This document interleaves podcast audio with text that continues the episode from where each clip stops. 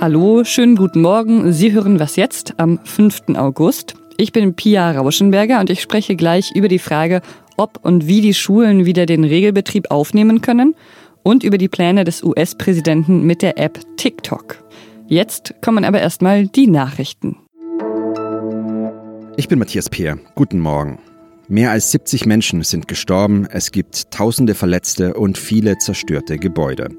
Nach zwei schweren Detonationen in der libanesischen Hauptstadt Beirut hat die Suche nach den Ursachen begonnen. Nach Angaben von Ministerpräsident Hassan Diab sind offenbar 2750 Tonnen Ammoniumnitrat explodiert. Das Material hat sich laut der Regierung seit sechs Jahren ohne Vorsichtsmaßnahmen in einem Lagerhaus befunden. Was die Explosion ausgelöst hat, ist unklar. Diab versprach, die Verantwortlichen zur Rechenschaft zu ziehen. US-Präsident Donald Trump vermutet einen Bombenangriff hinter dem Vorfall. Seine Generäle gehen nicht von einem Unfall aus, sagte er bei einer Pressekonferenz im Weißen Haus. Einen Beleg dafür, dass es sich um einen Anschlag gehandelt haben könnte, haben die US-Behörden aber nicht vorgelegt. Auf Fernsehbildern sind nach der Explosion blutüberströmte Menschen zu sehen gewesen. Viele waren in den Trümmern von zerstörten Häusern eingeklemmt. Auch Mitarbeiter der deutschen Botschaft sind unter den Verletzten. Außenminister Heiko Maas hat auf Twitter mitgeteilt, dass Deutschland dem Libanon in dieser schweren Stunde zur Seite steht. Redaktionsschluss für diesen Podcast ist 5 Uhr.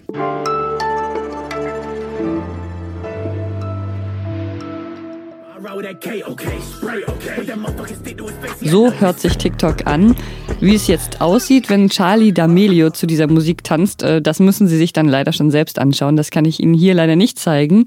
D'Amelio ist auf jeden Fall eine US-amerikanische Influencerin und mit mehr als 76 Millionen Abonnenten die meist abonnierte TikTokerin. TikTok kommt zwar aus China, aber wie man sieht, ist es längst international angekommen und außerdem die schnellst wachsende Unterhaltungs-App der Welt. Aber was wird aus dieser App in den USA? Am Wochenende ging es hoch her, weil US-Präsident Donald Trump angekündigt hatte, TikTok in den USA zu verbieten.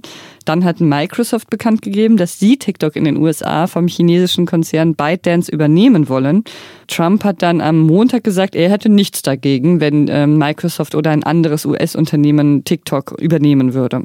So, jetzt wollen wir uns nochmal Zeit dafür nehmen, um über die Hintergründe dieser etwas ungewöhnlichen Idee zu sprechen, und zwar mit der USA-Korrespondentin Heike Buchter. Hallo Heike. Hallo. Warum will Trump TikTok in den USA verbieten, also bezieh oder beziehungsweise einem US-amerikanischen Unternehmen überlassen? Also so ganz klar ist das ja immer nicht, was die Motive von Donald Trump sind, aber es gibt mehrere ähm, Vermutungen. Einmal die TikTok-Nutzer sind sehr aufgeregt und unterstellen ihm persönliche Motive, weil eben auch auf TikTok sehr viele Videos sind, die sich über Trump lustig machen.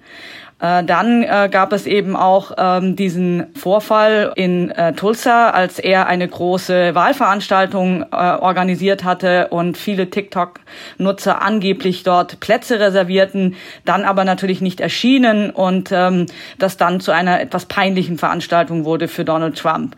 Ähm, aber äh, mein Eindruck ist, dass das hochgradige politische Gründe sind, die ihn hier motivieren und dass es eben im größeren Zusammenhang steht mit Cybersecurity und der großen Konkurrenz zwischen USA und China. Also du beziehst dich da auf den Handelskrieg. Da hat es ja auch in letzter Zeit einige Vorkommnisse gegeben. Hängt das zusammen? Ja, in der Tat. Also wir haben hier ein, ähm, eine bittere Scheidung zwischen zwei Ländern, die über Jahre zusammengewachsen sind, wirtschaftlich gesehen, und wo es jetzt eben auch eine große Enttäuschung gibt. Die Chinesen sind 1979 bei der Eröffnung dieses Konsulats in Houston, was jetzt symbolträchtigerweise von den Amerikanern wieder geschlossen wurde, äh, aufgenommen worden. Das war die Öffnung des kommunistischen Chinas. Äh, man hat sich viel versprochen, man hat sich im Westen auch viel versprochen. Nicht nur, dass man hier wirtschaftlich eben in China tätig sein kann, sondern eben auch, dass über die Wirtschaft ein Demokratisierungsprozess einsetzen sollte. Davon sind wir weiter entfernt denn je in China. Und auf der anderen Seite war es eben auch so, dass zunehmend auch amerikanische Unternehmen enttäuscht waren, weil sie eben in China äh, nicht diese Marktöffnung erlebt haben, die sie sich erwartet haben. Wenn man bedenkt, jetzt reden wir über TikTok, ne, und dass das eventuell hier von den Amerikanern verboten werden soll. Aber man muss natürlich auch sehen, ähm, in China zum Beispiel sind verboten Google Search, YouTube, Facebook, Instagram, Twitter, Netflix, ja. Also es ist jetzt nicht so, als ob die Chinesen mit offenen Armen die westlichen Firmen empfangen hätten. Und TikTok scheint jetzt auch nicht so ganz unschuldig zu sein. TikTok ist schon mehrfach in die Kritik geraten, zum Beispiel nachdem sie das millionenfach aufgerufene Video einer Nutzerin zwischenzeitlich gelöscht hatten, die die Verfolgung muslimischer Uiguren in China anprangerte. Und da könnte man ja vielleicht wirklich denken, dass Microsoft da dann doch der bessere Anbieter äh, wäre, oder? Ja, also ich denke, ähm, es ist immer noch so, dass äh, die USA eine Demokratie sind und Meinungsfreiheit herrscht. Die Problematik ist eben natürlich immer, wenn du irgendwas verbietest, was mit Meinungsäußerung zu tun hat. Klar, eine ähm, kalte Enteignung ähm, dieser Art ist natürlich auch nicht gerade Standard im Westen. Auf der anderen Seite denke ich, ist es auch eine gewisse Hilflosigkeit des Westens. Und Donald Trump ist einer der wenigen mit seiner Abrissbirnenmentalität, der eben einfach sagt, okay, das wollen wir nicht, wir wollen das so nicht haben. Äh, die Chinesen spielen nicht nach unseren Spielregeln. Wir haben Sicherheitsbedenken und dann machen wir das einfach. Also wir, wir stehen einfach kurz davor, dass sich diese Sphären zwischen China, der chinesischen Sphäre und der US-Sphäre, dass sie sich immer weiter auseinander dividieren. Und das wird sehr schmerzhaft sein das wird wirtschaftlich äh, problematisch sein, das ist wie jetzt rechtlich problematisch. Aber das ist nun mal, das ist die neue Realität, in der wir leben. Hm, vielen Dank, Heike. Bitte dann.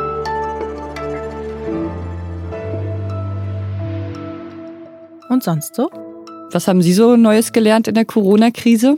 Ich zum Beispiel Rollschuh fahren, aber ich muss ganz ehrlich sein, ich bin nicht so weit gekommen. Ähm, eine junge Frau aus der Ukraine, die hat es da schon zu mehr gebracht. Sie hat ihren ersten Kickflip auf dem Skateboard geschafft. Und sich darüber auch ziemlich gefreut.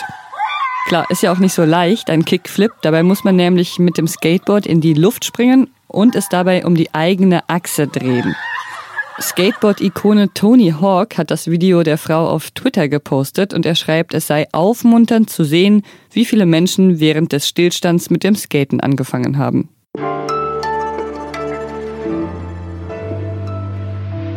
Ja, bald ist es vorbei. Bald enden die Sommerferien. In Mecklenburg-Vorpommern hat die Schule schon wieder angefangen. In Hamburg fängt sie morgen wieder an.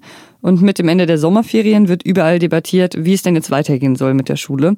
Kinder sollen wieder in die Schule gehen, da sind sich die Experten weitgehend einig, aber wie, da gibt es viele Meinungen dazu und darüber spreche ich jetzt mit meiner Kollegin Pavin Sadik, die zu diesem Thema recherchiert hat. Hallo Pavin. Hallo Pia. Unter anderem der Lehrerverband VEB hält gerade eine Rückkehr zum Regelbetrieb für unmöglich. Warum denn? Ja, ich glaube, der Vorsitzende Udo Beckmann will so ein bisschen zu großen Erwartungen entgegenwirken, denn die Lehrer waren ja auch stark in der Kritik, dass sie ähm, diesen digital Digitalunterricht, den Distanzunterricht nicht so gut hingekriegt haben. Also viele waren verunsichert und haben zu wenig gemacht. Zumindest wurde das äh, ihnen von den Eltern vorgeworfen. Nun befürchtet er, dass schon allein bei gleichbleibend geringen Zahlen der Regelbetrieb nicht funktionieren kann, weil so viele Lehrer gar nicht kommen können, weil sie ja ähm, zur Risikogruppe gehören. Und ähm, die werden zwar auch von zu Hause arbeiten und irgendwie beim Korrigieren helfen und so weiter und vielleicht auch die Kinder beschulen, die selbst auch zur Risikogruppe gehören und zu Hause bleiben. Aber ähm, trotzdem müssen Klassenlehrer ersetzt werden und so weiter. Also da, da wird ziemlich viel auch nicht funktionieren und dem will er so ein bisschen entgegenwirken. Wie viele Lehrer betrifft das denn? Also wie viele Lehrer gehören denn zur Risikogruppe? Ja, also genaue Zahlen gibt es dazu nicht. Die GEW sagt so zwischen 10 und 20 Prozent. Ähm, die Kultusminister geben ganz unterschiedliche Zahlen an, die, die überhaupt welche erhoben haben. Also manche haben ganz geringe Zahlen, also Saarland nur gut über ein Prozent. Ähm, Rheinland-Pfalz hatte 15 Prozent. Die sagen aber auch, das wird weniger, weil sie jetzt viel strenger äh, vorgehen. Also die Lehrer müssen jetzt einen Attest vorweisen. Ähm, sie dürfen jetzt zum Beispiel nicht mehr zu Hause bleiben, weil sie über 60 sind, sondern sie müssen wirklich krank sein. Also diese relevanten Krankheiten nachweisen, die das Risiko erhöhen, dann einen schweren Verlauf zu haben. Aber ähm, dass die Kinder eigentlich wieder in die Schule sollen, so gut es zumindest geht, das ist ja schon klar, weil viele Kinder ja auch echt darunter leiden und die Eltern, wenn sie immer zu Hause sind. Äh, was gibt es denn so für Möglichkeiten abseits des Regelbetriebs, dass äh, SchülerInnen wieder Unterricht bekommen können. Also die Sozialkontakte sind für sie einfach auch wichtig, nicht nur das Lernen. Ne? Also deswegen würde man natürlich hoffen, dass sie ähm, dann wenigstens in kleinen Gruppen wieder in die Schule kommen können, falls die Infektionszahlen wieder starten. Also dass man wieder die Gruppen mischt.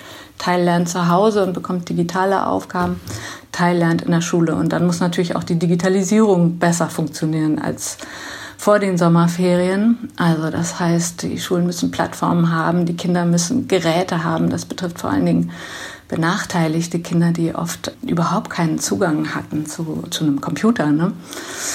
Also perfekt ist es längst noch nicht. Vielen Dank, Pavin. Ich danke dir. Das war Was jetzt heute Morgen. Heute Nachmittag hören wir uns dann schon wieder und bis dahin wünsche ich Ihnen einen schönen Tag. Hast du eigentlich selbst auch schulpflichtige Kinder? Nicht mehr. Meine Tochter ist gerade ähm, fertig mit der Schule. Die hat Abitur gemacht vor den Ferien.